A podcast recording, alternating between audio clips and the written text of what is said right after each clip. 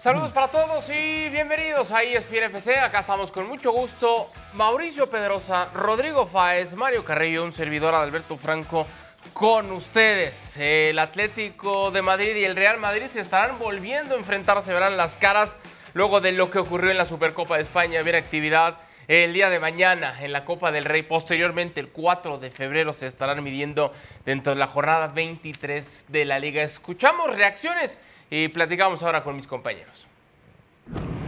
Estoy convencido que va a ser un partido más complicado que el partido de la Supercopa. Esto es uh, cierto. Hay un otro título, hay un otro título y creo que lo van a jugar, este partido lo van a, a jugar dos equipos que pueden ganar la Copa del Rey. Entonces esto aumenta, agrandece la importancia de este partido, que es una eliminatoria directa. No, no, no, yo no he puesto contra la cuerda a nadie, yo le tengo a todos los, los entrenadores, todos los colegas, tengo que respetarlo a lo máximo porque es un trabajo muy complicado el nuestro y nosotros sabemos muy bien que cuando las cosas de un equipo no salen bien, el responsable es el entrenador. Le deseo a Xavi todo lo mejor, que le vaya bien y como he dicho muchas veces, tiene todas la herramienta para hacer bien su trabajo. Está claro que no, es un partido más de todo, porque obviamente también tiene una eliminatoria eh, por medio. Siempre los partidos de liga mm, son muchos, en este no hay margen ni para ellos ni para nosotros. Así que evidentemente necesitamos a nuestra gente, Necesitamos que el ambiente esté como suele estar en el metropolitano y ellos con la, con la energía positiva que tienen después de, haber ganado la Supercopa y haberla ganado justamente, haciendo un buen partido contra nosotros, un muy buen partido contra el Barcelona, un equipo que está en un grandísimo momento de forma, de entusiasmo y seguramente nos encontraremos con el, con el mejor rival. Así el historial que tienen ambos, Carleto y Diego Pablo el Cholo Simeone en Copa del Rey. Tres victorias para Carleto, una sí para el Cholo, además del empate que obtuvieron en una ocasión. Profesor Carrillo, ¿cómo está? Bienvenido. Dice Ancelotti que este juego va a ser más complicado que el que disputaron hace unos días en la Supercopa de España. ¿Estás de acuerdo con eso? Saludo a mis compañeros, a Mauricio, por supuesto, y a Rodrigo. Hola, Mario. Y sin duda a ti de muy complicado, más complicado, tremendamente, pero por todo. Primero, por la facilidad en que se le presentaron los espacios al Real Madrid contra Barcelona, un espacio grande, y se va a enfrentar un equipo donde no le va a dar ninguno, le va a agrandar la cancha, ¿qué te quiero decir? Le va a jugar atrás, le va eh, a reducir los espacios atrás. Y eso, ahora él va a jugar al contragolpe del Atlético de Madrid. Entonces va a ser un, un partido totalmente diferente y muy, muy difícil, muy difícil. Rodri, fuerte abrazo. ¿Qué aprendió el Cholo de este juego que recién disputaron en la Supercopa de España para no cometer esos errores que quizá pudieron haber cometido en aquel partido? ¿Qué aprendió para ser diferente en el juego de mañana? ¿Qué tal, Adal? El saludo para ti, para el profe y también para Mauri. A ver, lo que aprendió el Cholo es que hay que gastarse dinero. Si quieres competir en la liga y quieres ganar títulos, hay que gastarse dinero porque el Real Madrid el otro día lo que demostró fue que tiene más fondo de armario, que tiene más físico y que sobre todo tiene más inversión. Hay que comparar lo que se gastó el Real Madrid en tan solo un jugador, en Bellingham, 103 millones de euros fijos, más otro 30% en variables, y lo que se gastó el Atlético de Madrid, que se gastó 5 millones de euros en Javier Galán, que viene del Celta y que no juega. Esa es la máxima diferencia y la máxima lección que no solo Simeone, sino sobre todo la directiva y la dirección deportiva de Andrea Berta han aprendido de lo que pasó el pasado eh, miércoles en esas semifinales, porque en el resto yo sigo diciendo lo mismo, que el Cholo está haciendo milagros, milagros con lo que tiene y con lo que le dan, porque salvo en la línea de ataque donde creo que hay efectivos de sobra, pero fijaos, hay efectivos de sobra, pero el jugador número 12, que es Correa, ya se lo quieren vender y se lo quieren quitar al Cholo Simeone, pero es que en el resto de líneas, lesiones, interrupciones, irregularidad, malos rendimientos, fijaos los refuerzos de, la defensa, donde siempre, de forma tradicional, el Cholo Simeone había sido muy fuerte, pues este año está siendo un coladero, bueno, este año y otros eh, últimos dos, tres años, porque tienes a Savic, han llegado a Pilicueta, que viene con la flechita hacia abajo, Soyuncu viene de descender con el Leicester, claro, al final son muchos muchos los motivos que hacen que la balanza se vuelva a decantar hacia el Real Madrid, que sigue siendo el favorito para mí. ¿no? El tema, Mau, te mando un abrazo, es que con este Atlético de Madrid, en esta misma temporada, eh, hemos estado en diferentes escenarios. Arrancamos diciendo, bueno, puede, puede andar bien, pero después dijimos, ojo que es el gran candidato al título y luego vino diluyéndose, ahorita lejos ya de puestos de, o no lejos, pero fuera de puestos de Champions. ¿Qué ha pasado entonces con este Atlético que menciona muy bien Rodrigo? Pues no ha invertido como sí lo han hecho sus cercanos competidores, ¿no? Un gran abrazo para los tres. Em, yo no sería tan, tan drástico ni tan severo como fue Rodrigo Fáez con el Atlético de Madrid porque no creo que podemos equiparar las expectativas ni la capacidad, además, de gestión del Real Madrid al Atlético de Madrid. El Atlético de Madrid, por más de que haya dado, dado pasos hacia adelante en los últimos 10 años, todavía está lejos eh, de mucha de la capacidad que tiene como institución el Real Madrid. Se ha acercado y tal vez con eso es suficiente, pero es verdad que para esta temporada yo era de aquellos que creía que la ventana para el Atlético de Madrid no podía estar más abierta, con un Barcelona que ya identificábamos vulnerable, con un Real Madrid que era una incógnita, la vida sin Karim Benzema y después cómo se le iban cayendo efectivos, comenzando con Courtois, Militao, ausencias prolongadas de Vinicius, el lateral izquierdo que sigue siendo un enigma en el Real Madrid. Yo decía, esta es la oportunidad para que el Atlético eh, se separe, por lo menos en la primera parte de la temporada, y se consolide como candidato al título. Pero es que es un equipo inconsistente.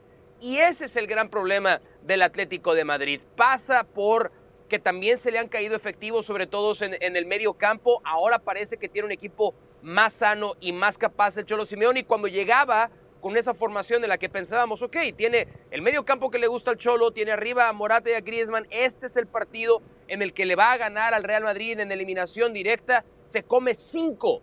Ningún equipo le había hecho cinco goles al Atlético de Madrid dirigido por el Cholo Simeone. Nunca había pasado. Por supuesto que hubo tiempo extra, hay que considerarlo y así tiene que ser. Pero Creo que esa inconsistencia que arrastra el Atlético de Madrid esta temporada es la gran diferencia. ¿Va a ser la diferencia mañana en el partido por Copa del Rey?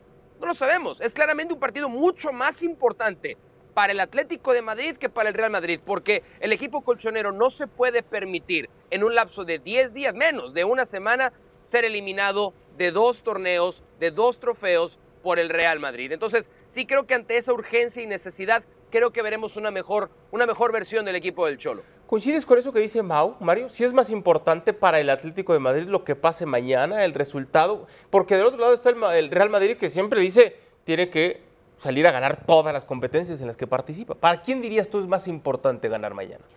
No, bueno, primero, el Atlético sería muy, pero muy importante ganarlo por, por cómo es el equipo. Estoy de acuerdo con mis compañeros en todo. Inconsistente, eh, que no tiene fondo de armario, pero aparte sabemos del estilo, este me cayó, del estilo que juega el Cholo Simeone, que le gusta jugar con cinco atrás, ataca con los dos laterales y tiene a Grisman y a Morata, que los dos está acostumbrado a solucionarle. No tiene volantes que pisen edades, son volantes marcadores. Por ahí Llorente llega por derecha, tiene cambios para mí, muy buenos cambios, pero lo más importante de este partido es la forma en que le va a jugar lo va a jugar a contragolpear y eso le hace mucho daño, mucho daño al Madrid. Yo creo que mañana el partido está para Atlético de Madrid bien, bien. ¿Tú ves ganando mañana Atlético? Sí, sí. Ok. Rodri, eh, por lo que tú sabes, información que siempre tienes privilegiada, muy, muy cercano siempre a los vestidores, claro, no es la excepción con el Atlético de Madrid. Eh, ¿Qué, repercusiones tuvo esa derrota contra el Real Madrid en la Supercopa? ¿En qué afectó, en qué dañó, en qué lastimó como para pensar que para ellos esta es una especie de revancha?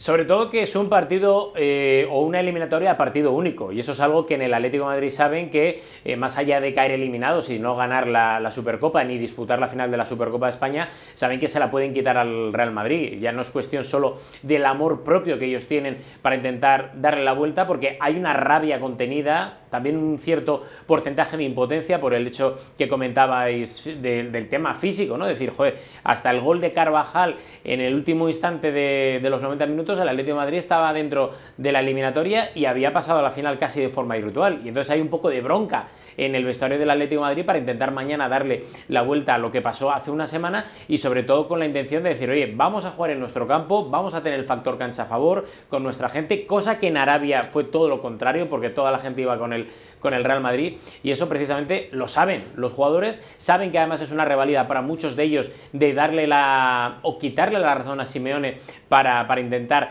revertir la situación a nivel individual de jugadores que no jugaron el pasado miércoles y que quizás sí que puedan tener la oportunidad mañana y sobre todo para darle una alegría a la gente en forma de eliminación al Real Madrid porque es un, es un partido que puede ser factible para el, para el Atleti. Estoy con el profe de que en ese aspecto el Atlético de Madrid puede tener la chance.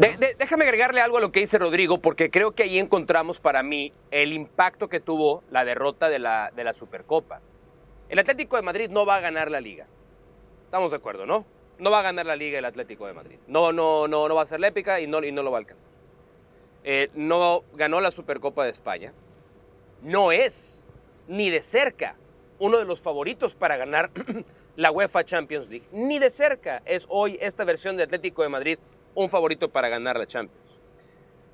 Esta es la última oportunidad de que esta versión del Atlético de Madrid, que refrendó la posición del Cholo Simeone al frente del equipo, porque cada vez que se tambalea salen a decirnos que está fin.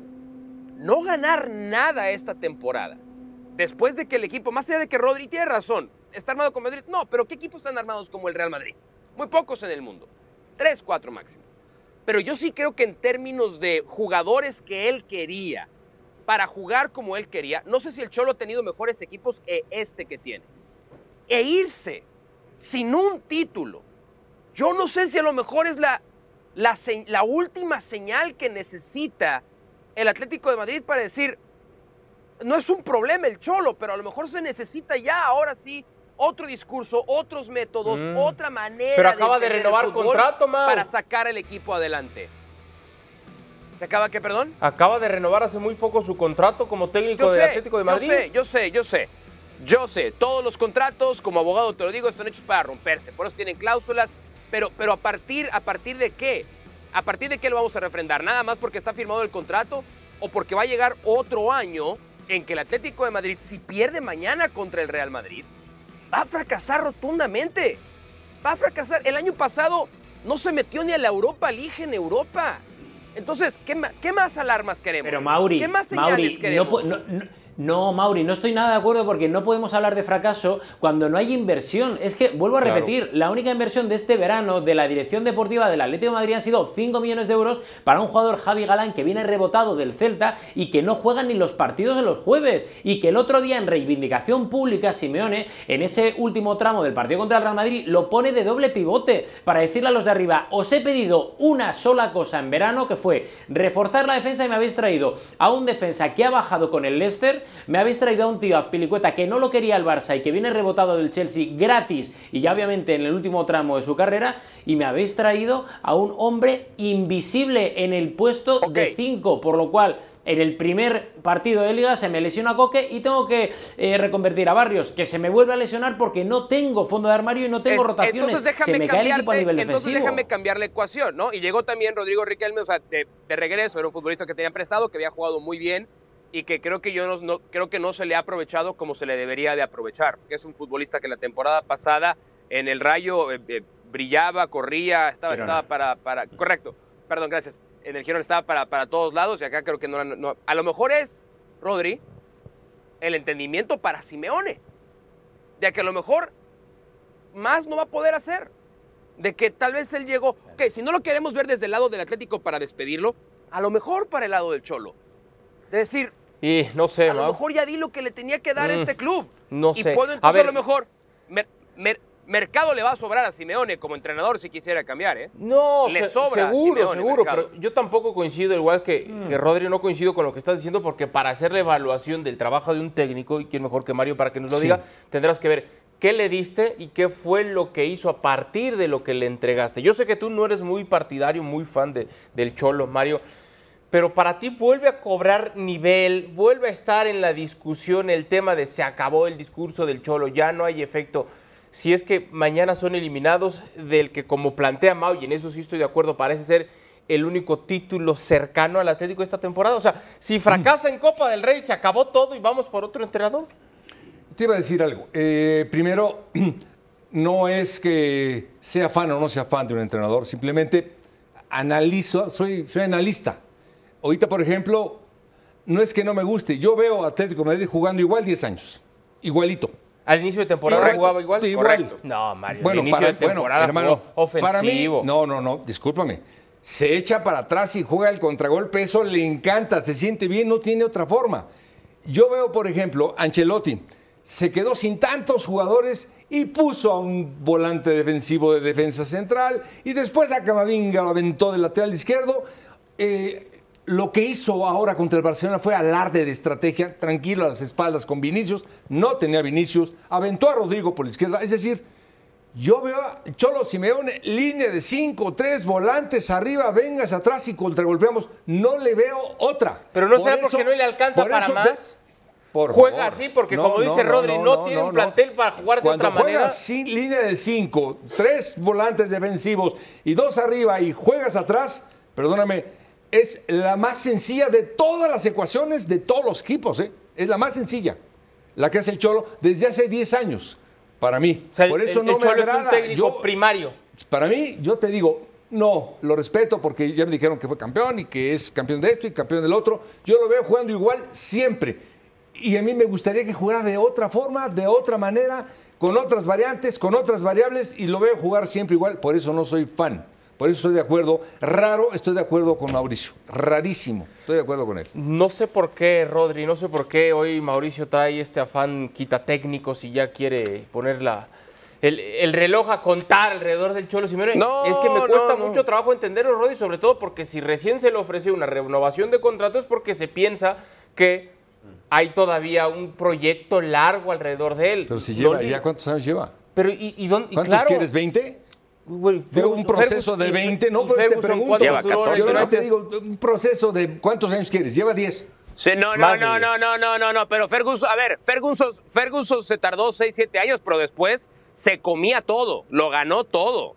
No, no, no, no, no, o sea, no, si Ferguson se quedó no fue por terco y necio o porque no lo pudieran quitar.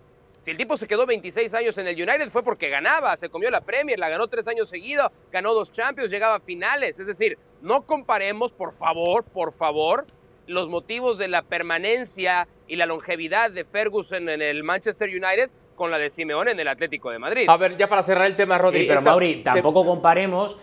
ta- Tampoco comparemos, y perdona que te, que te Sí, sí, cortará, sí. la inversión que tenía el Manchester United, que era un equipo ganador, Claro. y la inversión Cantera, que ¿eh? hace Gilmarín en el Cantera, Atlético de Madrid, que es un también, equipo Rodri. vendedor. Cantera no, también. sí, sí, pero, pero la cantera hay que, hay que retenerla. Y lo único que ha hecho de cantera el Atlético de Madrid para retener ha sido Saúl, que mira, y Coque, que siguen todavía en el Atlético de Madrid. Han sido dos. El resto son gente como Agüero, como Forlán, como Simao, como Falcao, que llegan, triunfan y los tienes que vender, porque es la idiosincrasia del club, del Atlético de Madrid. Y hay que, hay que compararlo en todos los aspectos, que es a lo que voy, ¿no?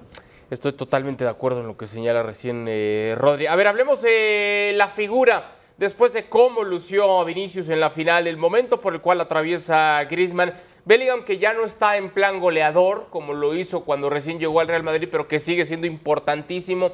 ¿Quién podría ser, profesor Carrillo, la figura del derby? ¿Qué jugador? Y lo veo difícil, lo veo difícil para mañana. Sí. Es, es difícil. Te voy a decir por qué. Porque fue tan fácil como se paró Bellingham. Nadie marcaba a Bellingham, nadie marcó a Vinicius. Le ganaban las espaldas tan sencillo. Yo no le veo, por ejemplo, culpa a Xavi de, de cómo él pierde las espaldas con D, por ejemplo. Eh, y dices, caray, Bellingham, qué figura, Vinicius, qué figura. Para mañana, el, el que veo más, Griezmann. Griezmann. Es diferente. Ok. Va a atacar. Es un jugador que se quita dos, tres jugadores de atrás.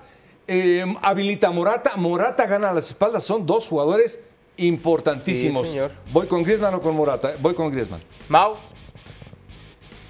También hay que recordar el gol que hace Griezmann en el partido de la semana contra el Real Madrid. Va a una zona muy baja, prácticamente a la línea del medio campo para empezar a ordenar.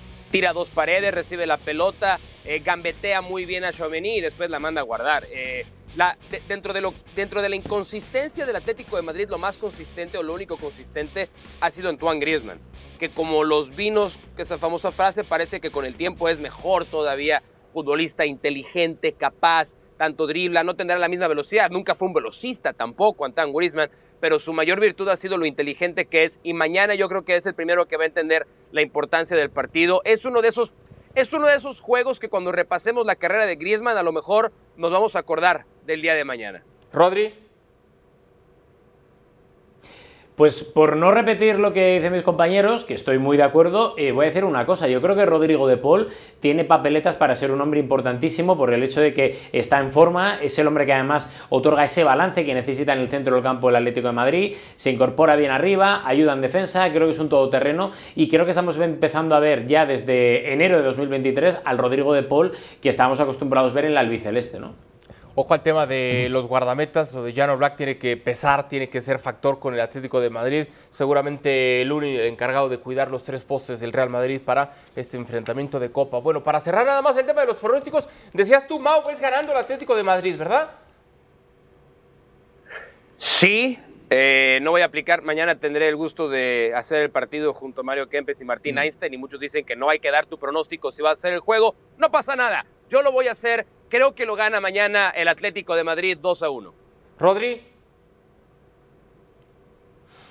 Yo creo que va a haber empate en los 90 minutos, 2 a 2, y que en la prórroga vuelve a ganar el Real Madrid. en la prórroga vuelve a ganar. Es que eso parece que se repite siempre. Cuando se enfrentan el Real Madrid y el Atlético de Madrid en duelos de eliminatoria, parece que el Madrid siempre va a salir avante. A ver, profesor Carrillo, ¿usted decía entonces el Atlético? Sí. ¿De su eh, pronóstico cuánto que le gusta? No, va a ganar por la mínima diferencia, pero gana. Es decir, 1-0, 2-1, 3-2, gana Atlético de Madrid, lo veo ganando. Es un equipo, eh, aparte, la forma en la que juega le hace daño al Madrid. El Mallorca le jugó igual y el Madrid no le puede anotar. El Mallorca. ¿Por qué? Porque no manejan los espacios tan reducidos que les da el Atlético de Madrid. Por eso veo yo ganar al Atlético de Madrid bien bien el Atlético, aunque por la mínima, dijo usted. Sí. Por la mínima. Y creo que va a ser importantísimo para el Atlético el apoyo de toda su afición para poder impulsarles. Yo también coincido con Mario, coincido con Mau. Creo que el Atlético va a ganar este, que para ellos puede ser el partido más importante de la temporada. No así para el Real Madrid. Hacemos pausas y ya hablamos del Madrid. Hablamos del Barcelona, también actividad en Copa y Xavi contra las cuerdas. Venimos.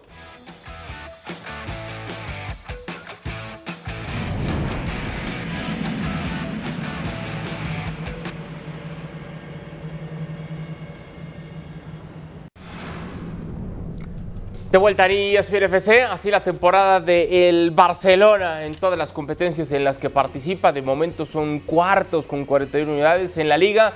En la Champions, en octavos, estarán enfrentando al Napoli. Mañana tendrán actividad ante Unionistas de Salamanca en la Copa del Rey. Recordar recién el fin de semana perdió la final de la Supercopa de España. Escuchamos reacciones de Xavi, de quien se dice podría tener las horas contadas.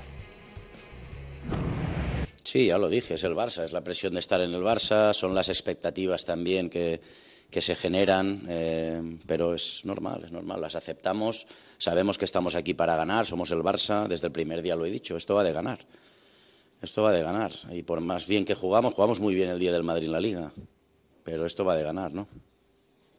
Esto va de ganar.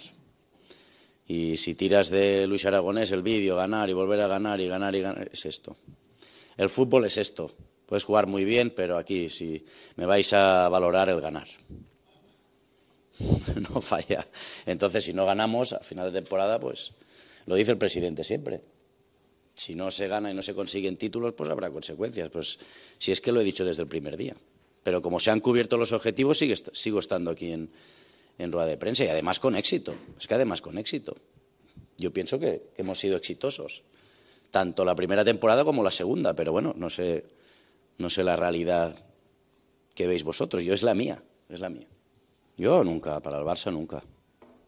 Para nunca. En el, momento que me digan que soy un problema, ya, me he marchado.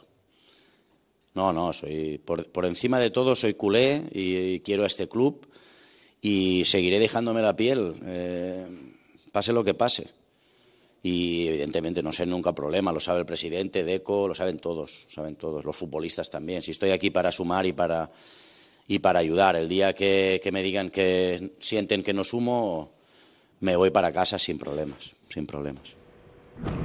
Ah, a ver, Mario, dice Xavi, no sé la, la realidad que ustedes vean. Ahora ya todo el mundo tiene su realidad y, y Xavi siempre ha estado navegando con lo que él cree, con lo que él ve, con lo que él piensa, con lo que él siente que es muy distinto a lo que ve sus propios futbolistas, los rivales, la prensa a quien ha tratado de adoctrinar en reiteradas ocasiones. Sí.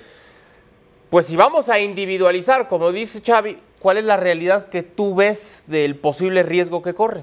Bueno, para mí habló bien. Habló bien en el sentido de que eh, los resultados mandan. Simplemente no ha ganado. Pero lo peor de todo, para mí, análisis, es cómo ha perdido. Si me explico, no le veo un equipo profundo, no le veo claridad, tiene jugadores de un bajísimo nivel. eh, su sistema lo tiene ahí, el medio campo con Gundogan y con este señor que va caminando es fantástico el sistema, pero eh, eh, no llegan, no generan. eh, tiene, por ejemplo, lastimados. Apenas Pedri está regresando. Eh, simplemente este equipo, en este momento, Sí. para mí, el partido pasado lo regaló. Y eso le da mucha bronca a la directiva, a la gente y a todo mundo que es barcelonista. La forma, eh, al margen de todo lo que digo, somos presa de los resultados, pero las formas en este equipo importan. En equipo grande importan. Siempre son fundamentales y más en este. Ese tiquitaca ya terminó, pero no le veo otra forma de ganar. ¿eh? Con esas defensas que tiene, tres defensas que le ganan las espaldas facilísimo, difícilmente puede hacer un mejor fútbol. Rodri, si mañana pierde el Barça, ¿habrá cambio de timón? Yo creo que no le va a quedar otra a la puerta, porque es que eh, al final el problema que tiene Xavi, que yo entiendo lo que dice Xavi, lo que acabamos de escuchar, pero el problema real que tiene Xavi ya no es la cuestión que el año pasado le acompañaba como eran los resultados, sino que este año que no te acompañan los resultados, tampoco te acompaña el juego. Y lo que decía el profe ahora mismo creo que tiene más razón que un santo, como dice mi abuela. Es decir, que el tema de la parte de atrás no es que para mí los jugadores sean malos, porque Koundé, Ronald Araujo, Christensen no se han olvidado de defender. El problema es que es el planteamiento y tú no le puedes dejar al Real Madrid tanto espacio como le dejaste a la espalda de la defensa el otro día porque te aniquila. Y seguramente la peor delantera del Real Madrid en mucho tiempo porque no está Benzema y obviamente no vamos a decir que no está ni Cristiano ni Bale porque entonces en vez de 4 les caen 14. Y el problema que tiene Xavi es ese, que es que no tiene ahora mismo nada a lo que aferrarse porque no le acompañan los resultados como la temporada pasada, muchos jugadores están por debajo de su rendimiento y encima mañana vas a tener que enfrentarte a un equipo que está intentando eludir en la tercera categoría del fútbol español el descenso a la cuarta. Y ojo, Unionistas es un equipo que se crece mucho en Copa del Rey, que hace tres años puso en aprietos al Real Madrid y que esta temporada se ha cargado al Sporting de Gijón, que es un histórico, y al Villarreal, que, cual- que cualquiera puede eliminar al Villarreal. Ojo, eh, ojo, que yo no descartaría ningún castañazo mañana. Eh. A ver, eh, Mau, y y advertidos estamos con lo que recién nos está diciendo Rodri, pero si nos vamos a la lógica, pues uno pensaría que mañana lo va a terminar ganando el Barcelona. Y ahorita entiendo lo de las formas, el cómo y demás, pero ahorita lo que el Barça necesita mañana es ganar, como sea, con un penal, con un autogol, de chiripa, como sea. Lo que necesita el Barcelona es ganar mañana para evitar que siga creciendo toda esta bola de nieve. Pero es una bola de nieve que va a llegar, va a tener su fin en cuanto culmine eh, la temporada en el fútbol de España. Es decir, lo único que podría suceder es que se anticipe la salida de Xavi si es que se da esta derrota, porque yo insisto, si son favoritos, yo creo que tendremos varias semanas más con esta discusión de si se le acabó el crédito o no a Xavi, ¿no? Yo creo que hay un problema todavía más fuerte y es el reporte de principio de semana de ESPN que Xavi ha perdido o está perdiendo el vestidor. Esa es la parte más grave de todo. Mario nos puede ayudar con esto. En el momento en el que el entrenador... Y, hay, que, hay que entender qué significa perder el vestidor. ¿Qué significa perder el vestidor? Corrígenos Mario, pero es el futbolista ya no te escucha, o te escucha, o te oye pero no te escucha, no entiende o no quiere entender lo que le dices, se ha agotado. Un técnico tiene varias maneras de llegarle al jugador y prueba todas. Y a lo mejor Xavi ya probó todas las que tenía y no ve reacción del jugador. Entonces, independientemente de si gana mañana, independientemente de si vuelve a ganar la liga, vamos a suponer que gana mañana y agarra una rachita de tres victorias seguidas para cuando llegue febrero y se reanude la Champions. Pero si el rendimiento y sobre todo la química con el grupo no está ahí, Xavi se va a ir. Xavi no va a seguir. Y el primero que lo va a saber y lo va a entender es él. Porque él ha estado en ese vestidor. Porque él estuvo en procesos en los que el entrenador no siguió más porque no tenía clic con el grupo. Él lo vivió también de primera mano. Entonces, como él le pasó que dejó de tener empatía con un entrenador y el entrenador se fue, él va a ser el primero en darse cuenta cuando eso también le pase a él ahora en esta capacidad de director técnico. Yo creo que a estas instancias la, la liga ya está demasiado estirada, está nada de romperse. eh, y lo voy a poner de esta manera. Me sorprendería que Xavi termine la temporada. Creo que hoy las probabilidades son más de que en algún punto esa liga se rompa y se vaya y venga algún interino, Rafa Márquez o el que sea, a que Xavi encuentre la manera de volver a ganarse al grupo, porque es algo que parece muy difícil de hacer.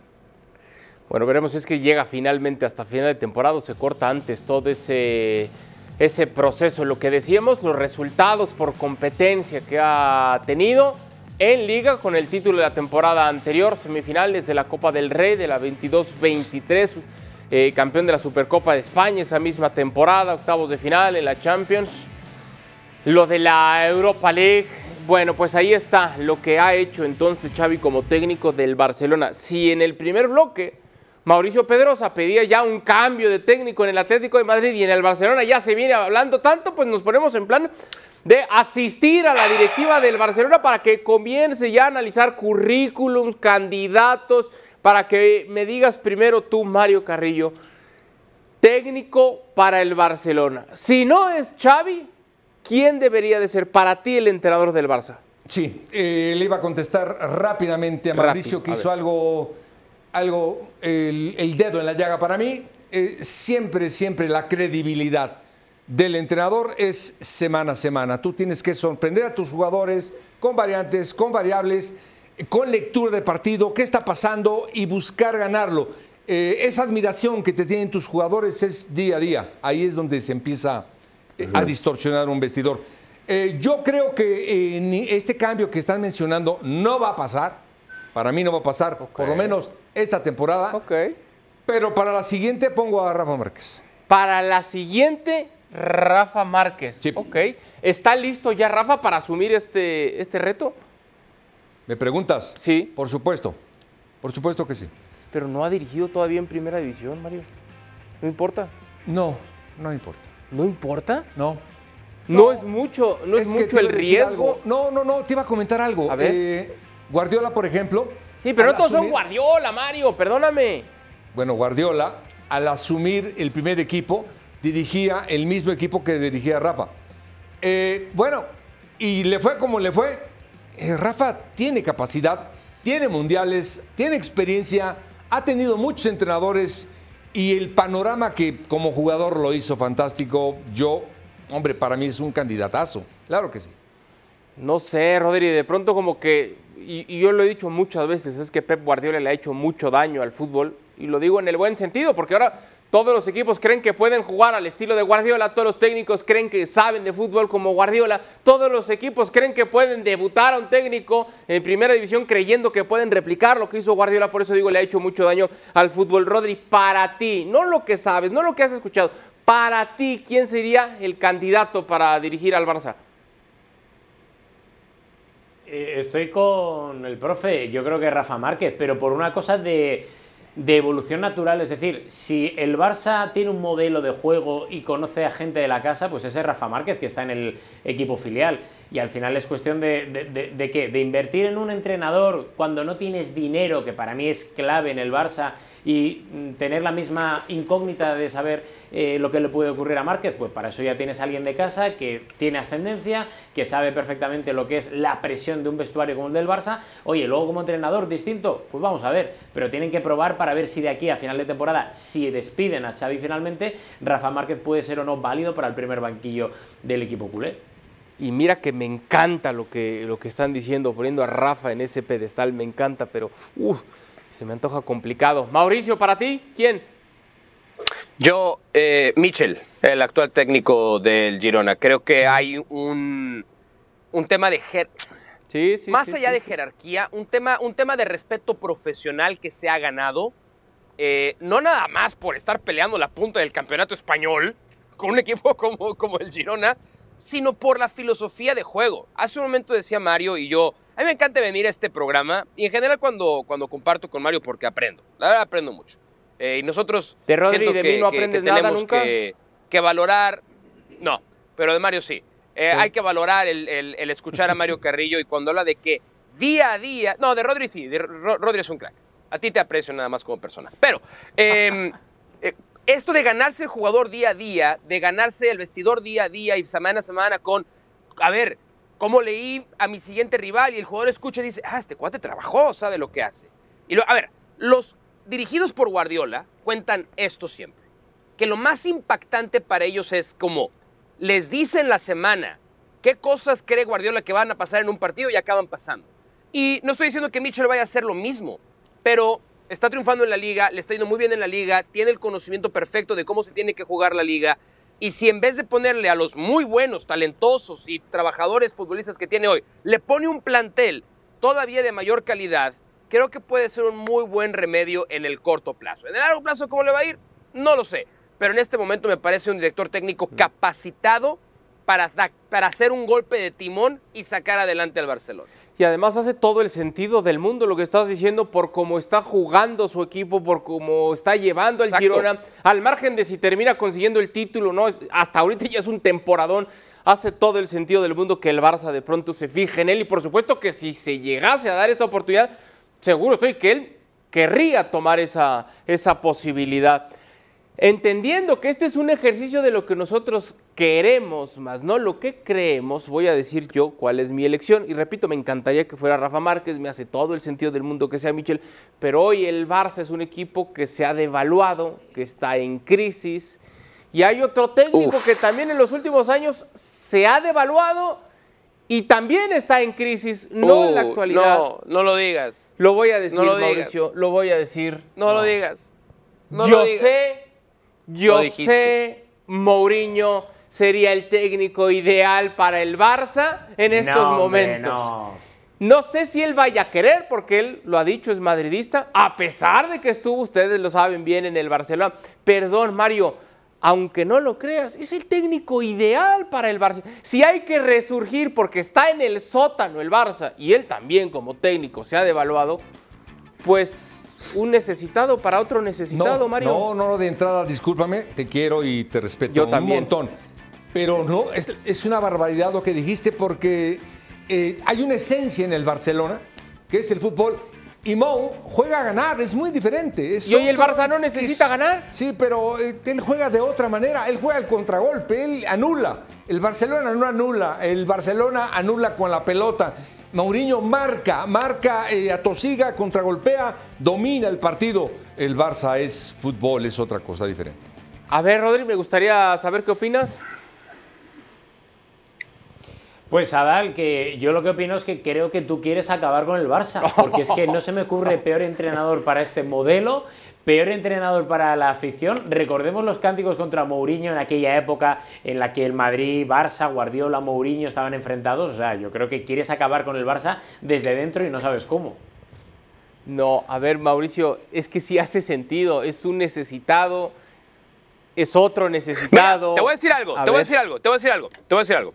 Eh, la próxima semana se van a conocer las sanciones al Manchester City por parte de la Premier League, ¿no? Sí. Y que si, si, si se actualizan todas, pues le van a quitar como mil puntos al City. Guardiola ya no quiere volver yo al sé que Barça, Guardiola, ¿eh? Yo sé que Guardiola ya dijo que él dirige en la Championship si es necesario, que no hay problema. Pero si, si tú pones a Mourinho, pues yo pongo entonces a Guardiola, ¿no? O sea, si tú tuviste la desfachatez de poner a Mourinho, pues entonces déjame decir, ah, si al City lo van a descender una o dos categorías, que no tome Guardiola y que regrese. Puede sí, es ser. sencillo.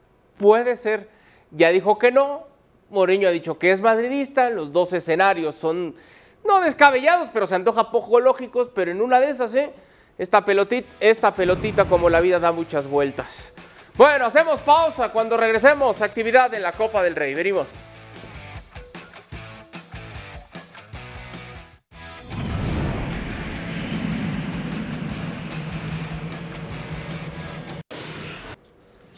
Actividad en la Copa del Rey. El Girona se enfrentó al conjunto del Rayo Vallecano. Rodri al Girona no lo para nadie. 3 por 1 terminó el partido. ¿Qué te pareció? Que además da igual quien juegue porque el modelo está por encima de las individualidades, a pesar de que hoy Estuani por dos eh, por doble partida, mejor dicho, puso por delante al equipo, como estamos viendo en estos primeros instantes de partido. El Rayo yo creo que tuvo demasiado castigo, pero es que el Girona estuvo muy bien. Aquí estamos viendo el segundo gol de Estuani de penalti que luego llegaría con el tercero de Daily Blind, el exjugador del Ajax, entre otros. Vamos, yo creo que el Girona demostrando y confirmando que el colectivo por encima de las individualidades y que es un equipo, el de Mitchell, que funciona en Liga y también en Copa del Rey. ¿Cómo entra así para chocar parte interna de la cara del zapato, conseguir así el tercero? Apenas en 26 minutos de partido lo estaba ganando así el Girona. Y 10 minutos más tarde iba a llegar Teca así para conseguir el tanto del descuento iba a ser el 3 por 1 al 36. Todos los goles en el primer tiempo, potencia en el disparo, nada que hacer para el guardameta. Así la temporada del Girona, solamente esa derrota en liga frente al Real Madrid, son 46 goles a favor por 29 en contra. Una locura lo de el Girona. Repasamos ahora lo que ocurrió en el duelo entre el Osasuna y la Real Sociedad de San Sebastián la Real Sociedad lo ha ganado, Mau, 2 a 0. ¿Qué te pareció? Eh, lo necesitaba la Real. ¿No? Un equipo que también, cuando hablábamos hace un momento de Girona, de cómo venía encantando no nada más con resultados, sino con fútbol, la Real durante mucho tiempo era de los equipos que mejor jugaba en Europa, pero recientemente había padecido una ligera, una mini crisis de resultados, había acumulado cuatro empates consecutivos, solamente había ganado uno de los últimos seis esto le sirve de oxígeno. Un partido que no fue sencillo. La, esta expulsión comienza a desencadenar el juego. El penal que es así convertido por Oyarzábal, pero después tiene que venir otro penal hasta la compensación fallado por Bryce Méndez y después eh, Miguel Merino toma el rebote para que la Real avance a la siguiente ronda. Eh, pero lo necesitaba, insisto, ganar partidos otra vez. Bueno, así terminó entonces la victoria para la Real Sociedad 2 por 0, mientras que el Valencia Mario ha caído. Victoria para el Celta de Vigo 3 por 1. Y fíjate que ha venido el Celta de Vigo haciendo las cosas bien. Y sabes qué? Ha jugado mejor que hace mucho tiempo. Eh, es más que merecido. Eh, bueno, este gol, de la torre. este gol es fantástico. Simplemente la manera. Y después, con este penal se facilita todo pero viene haciendo las cosas bien. A mí me gustó desde el partido de Mallorca el encuentro, otra forma, otra llegada, otra vida. Este equipo tiene una vida diferente. A través del Bar se confirmaba este penal. Rodri y Pepe lo iba a conseguir, el que acortaba distancias, el 2 por 1 momentáneo. Sí, además yo creo que mm, el Valencia estaba muy golpeado, con este penalti se mete en el partido y luego apretó en la segunda parte, pero es que esos eh, dos goles de Luca de la Torre primero y de Dubicas después en la primera parte condicionaron muchísimo el partido para que luego el propio Dubicas marcara el 1-3 en el minuto 80 con el Valencia tirado sobre la eh, portería del Celta, que yo creo que al final es justo cuarto finalista, ¿no? Bueno, en pantalla los que de momento tienen ya su boleto a los cuartos de final, los duelos restantes que ya mencionábamos que se van a disputar el día de mañana en la Copa del Rey. Hacemos pausa, no se despegue cuando regresemos todos los detalles de Andrés Guardado y su inminente regreso al fútbol mexicano. Venimos.